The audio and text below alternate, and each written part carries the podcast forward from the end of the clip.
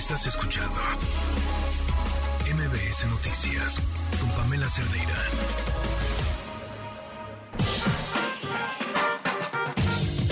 Desde la mirada de la gente, Mesa Ciudadana. Ya es miércoles y por supuesto es miércoles de Mesa Ciudadana. Hoy saludo con mucho gusto a Jaina Pereira, a Lourdes Morales, a Juan Francisco Torres Landa. ¿Cómo están? Primero, Jaina, ¿cómo estás? Buenas noches. ¿Qué tal? Buenas noches, Adrián. Bien, bien, gracias. Qué bueno, un placer tenerlos por aquí. Lourdes Morales, ¿cómo estás? Muy bien, gracias. Buenas noches. Buenas noches. También a mis amigos de mesa. Y Juan Francisco Torres, ¿cómo estás? Muy bien, muy bien, Adrián. Qué gusto saludar a, mis compañeras de mesa y listos para la batalla.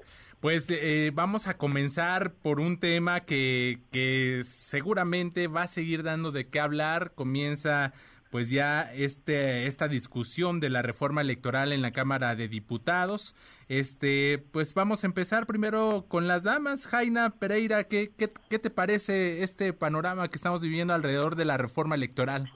Solo yo, la verdad, sí estoy muy preocupada. Yo lo he dicho varias veces en esta mesa. Empezó el sexenio y como a los dos meses en la mesa ya decíamos, bueno, pero ya eso es lo último, ¿no? O sea, como que se ha ido agravando, digamos, la, la toma de decisiones de perspectiva del gobierno y creo que, pero creo sí que la reforma electoral incluso más allá que el tema de la militarización es la gran batalla que tenemos que dar. O sea, eh, yo creo que la marcha del 13 para mí fue inesperada en términos de número de, asistentes y yo esperaría que el PRI, que es de quien más dudo, eh, pues tomara, digamos, el, mensaje ciudadano de que sí va a haber un costo alto en caso de que se dieran no solo a la reforma constitucional, digamos, yo, yo creo que se, se, se adelantan o se se anticipan dos semanas muy intensas en la Cámara, eh, en donde sí la ciudadanía no podemos hacernos de la vista gorda. O sea, yo creo que ahora sí nos exige que estemos 15 días pendientes de reuniones de comisiones, de reuniones en el Pleno, de decisiones, de acuerdos y eh, por lo menos en redes, si no es que por movilizaciones, digamos, físicas, sí tenemos que poner un alto. Hoy escuchaba en otro espacio informativo al diputado Hamlet Almaguer, que eh, que yo los escucho a los diputados de Morena y, me, y me sorprende cómo piensan que tienen el futuro asegurado en Morena, ¿no? O sea, ni siquiera pueden conseguir que tal vez su futuro político los va a llevar a estar en otros espacios en otro momento de la vida y que esta reforma electoral les cerraría cualquier espacio de acceso al poder a cualquier partido que hoy sea oposición, incluido el verde, ¿no? Que, que seguramente votará con Morena. Entonces, para mí sí es, eh, digamos, el, el, el régimen, el gobierno, el presidente han sido muy em, hábiles para posicionar el tema en términos de presupuesto, eh, que es algo que a la gente le resulta muy ofensivo, digamos, pero realmente creo que hay una discusión muy, muy, muy, muy amplia que tenemos que dar quienes, a quienes nos preocupan estos temas sobre el tema de la equidad en la contienda. O sea, tener un árbitro que no eh, favorezca a uno de los jugadores consistentemente es algo que nos costó décadas claro. en nuestro país. Y para mí sí es un riesgo enorme la aprobación de la reforma eh, electoral en su versión A, B, C o cualquiera de las de las que se planteen, ¿no? Ahora, pues voy con Lourdes Morales. ¿A, ti qué te parece? Pues ya, ya están estos riesgos planteados sobre la mesa, esta habilidad del presidente, de, de los diputados por poner en el debate esta situación del dinero, la reducción de los presupuestos para el INE, porque es muy, muy costoso. ¿A ti qué te parece, Lourdes? Pues yo creo que eh, parte de medias verdades esta, esta propuesta de reforma constitucional eh, y todos vemos cuál es el trasfondo. Eh, me parece, como dice Jaina, que la marcha del 13, pues que no tuvo demasiada preparación, mucha convocatoria, pero al final, pues una articulación en donde el eje central fue la defensa del árbitro, la defensa del árbitro que sabemos que es un árbitro que tiene áreas de mejora, importantes áreas de mejora, pero sabemos que el trasfondo de esta propuesta es el control político del órgano electoral. Yo me pregunto, ¿por qué si tanto presumen de las altas tasas de popularidad y de los tantos éxitos de este gobierno, por qué esta obsesión por el control político de quien ha garantizado, a pesar de los costos, a pesar de, insisto, de que hay cosas que se podrían mejorar, ¿por qué ahorita, justo en la antesala de una elección presidencial y de una elección de gobernador eh, estados tan importantes como el Estado de México, que es el que tiene la lista nominal más importante del país, eh, ¿por qué se insiste, se dobla la apuesta? Cualquier gobierno debiera de haber escuchado esta manifestación y haber convocado a un diálogo. ¿Y cómo responde? Pues consistente con las respuestas que ha tenido esta administración, dobla la apuesta y convoca a una contramarcha organizada por el gobierno para el gobierno. Y lo que se pone ahora sobre la mesa es una reforma constitucional con modificaciones a 17 artículos de la Constitución, pues que sí le pega a los pilares del sistema vigente. Y creo que tenemos que ser muy eficientes para comunicar lo que está en riesgo. Está en riesgo, uno, el control del órgano electoral, está en riesgo la profesionalización, está en riesgo la autonomía y está en riesgo sobre todo la transición pacífica del poder, que es lo que se ha garantizado. Entonces, costo o no costoso, pues todo depende cómo lo mides y a partir de qué consecuencias tienen estas decisiones sí es sumamente preocupante cuando pensábamos que no iban a, ni siquiera iba, se iba a abrir la puerta a la discusión, ¿no? Por supuesto. Ahora, eh, eh, Juan Francisco, déjame preguntarte, ya, ya se abordaron todos estos puntos y hoy justo al inicio de este espacio decíamos que el presidente pues decía que no era para mostrar músculo, que se trataba de una celebración, pero pues al final lo reta, entonces pareciera que sí se trata de, de mostrar eh, músculo en torno a esta discusión de la reforma electoral, Juan Francisco. Sí, mira, además en términos, eh, ahorita que está de moda el fútbol, ¿Sí? en términos futbolísticos está claro que lo que se quiere es tener una especie de porra eh, que aplauda a quien tiene la idea eh, francamente bastante retrógrada y preocupante de hacerse del árbitro para las siguientes contiendas electorales, o en este caso partidos este, de fútbol. Entonces, eso que sería inadmisible en un torneo serio como es el Mundial, pues aquí parece ser que la seriedad no es una parte, eh, digamos, eh, fundamental de lo que se hace desde el gobierno. Y no lo es porque este tipo de reformas, como decían mis colegas, eh, se pactan en forma de consenso y se pactan respecto de procesos electorales que no son inmediatos. Esas dos reglas que son de oro para que un sistema democrático pueda avanzar hoy se están violentando. Ni es por consenso y se quieren aplicar a los procesos electorales inmediatos siguientes. Entonces, así como sería inadmisible que ahorita alguien dijera nos vamos a hacer de los árbitros en el Mundial, eh, tal parece que lo que nos están diciendo es que pues, eh, no, no, no, no fue suficientemente claro el mensaje ciudadano decir con el INE no se juega, ahí no se debe tocar y quieren, repito, recurrir al drenaje de la política para forzar a que diputados eh, les doblen las manos, no sé si por las colas largas o por los expedientes grandes o por la razón que sea, pero como ciudadanía deberíamos estar muy preocupados por una razón muy sencilla, porque este no es un tema de una pifia o un error momentáneo. Si por alguna razón extraña, y hoy se presentó el dictamen que sí prevé la reforma constitucional, si, si ellos pretenden lograr las mayorías calificadas, lo que tenemos que tomar en, en cuenta los ciudadanos es que revertir este problema eh, se puede traducir en décadas o generaciones, porque volver a generar una mayoría calificada para regresar la constitución, a evitar el error que quieren ellos materializar, eh, insisto, puede ser que eh, los que estamos en esta llamada, los que nos están escuchando, no, no veamos esa oportunidad. Hay un cambio aquí que nos puede dejar realmente muy mal parados y con una democracia en que le habrán dado un golpe en la yugular. Pues por eso es que debemos estar consternados y preparados para eh, salir nuevamente, para presionar a nuestros legisladores y hacerles ver que no pueden traicionar a la patria de esta manera.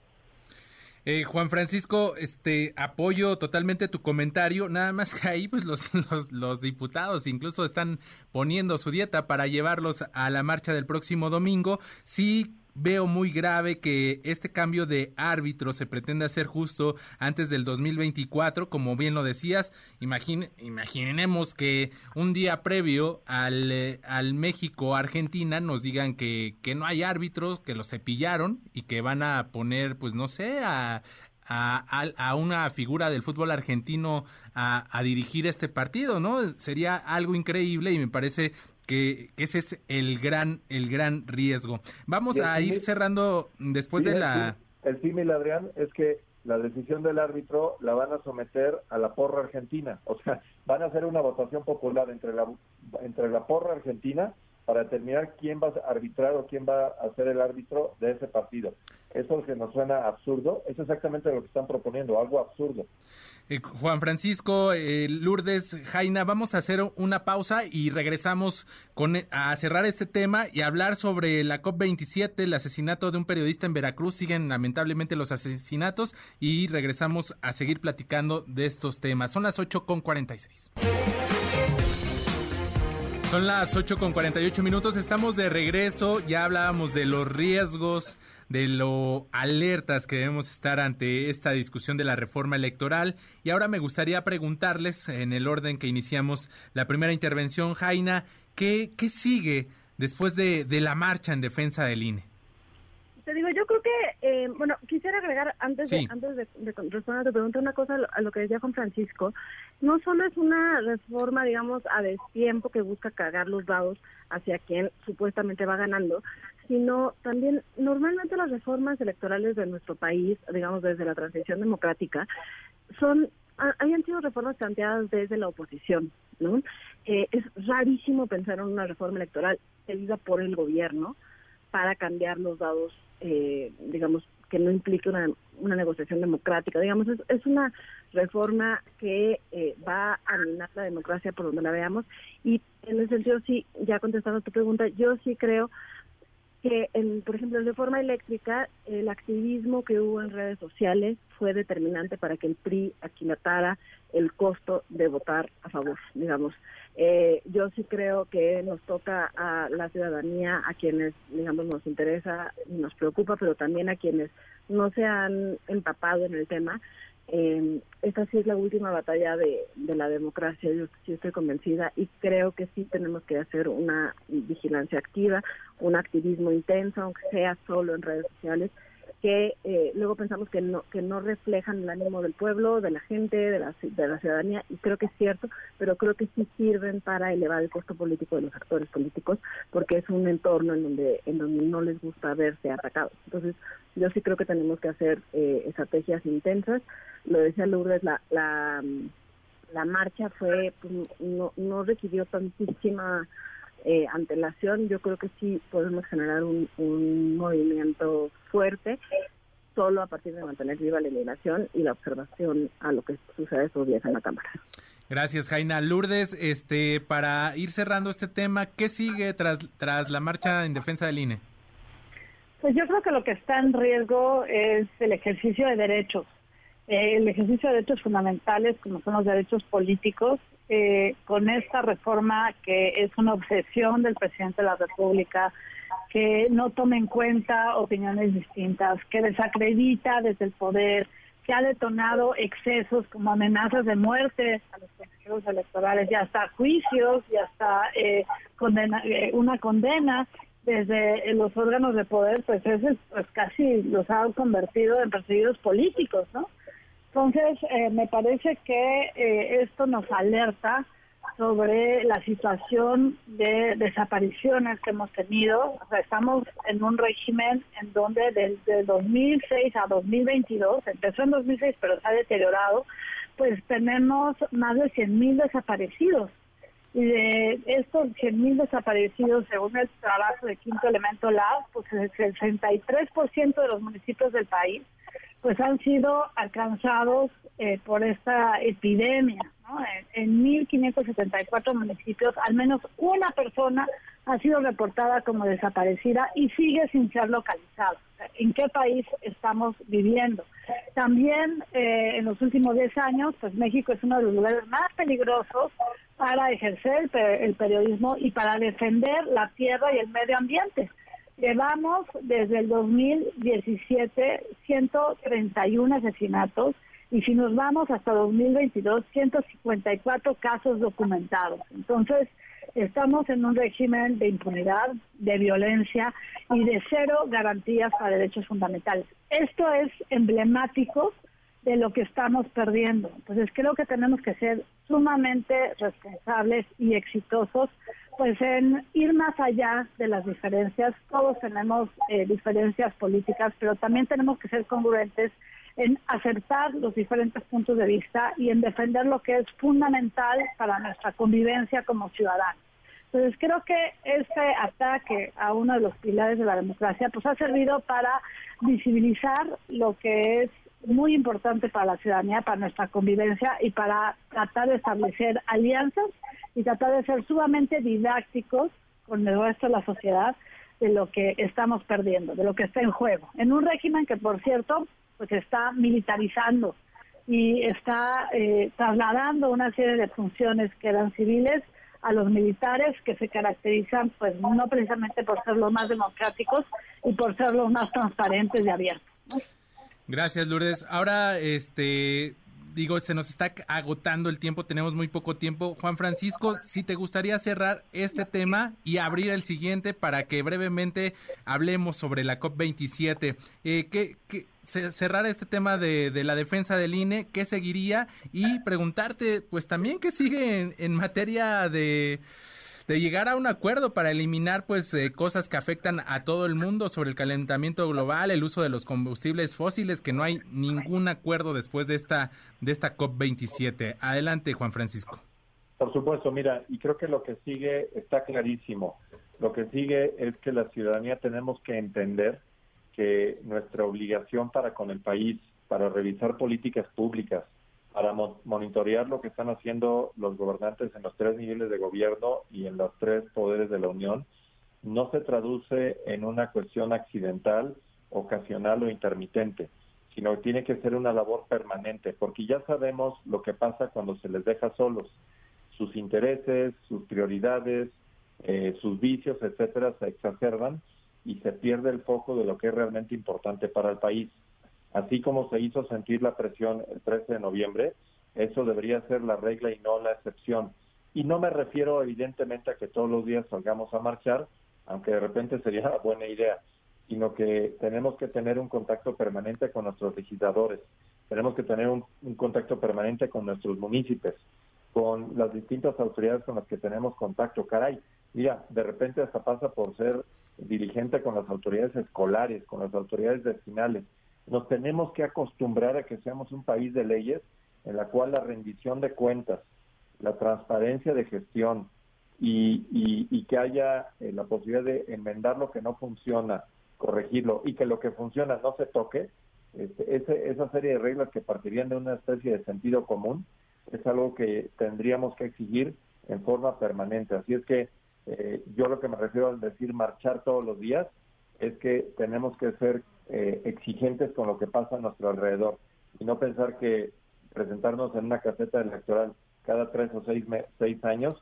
es condición suficiente para ser ciudadanos. E, esa época tiene que quedar atrás y para muestra un botón, este parecía que después del 3 de noviembre ya habían entendido que no podían intentar una reforma como la que están eh, pretendiendo y hoy nos enteramos que la presentan en comisiones y que al parecer hay legisladores en el PRI que abrieran la válvula para que la discusión se dé son señales muy ominosas, muy preocupantes.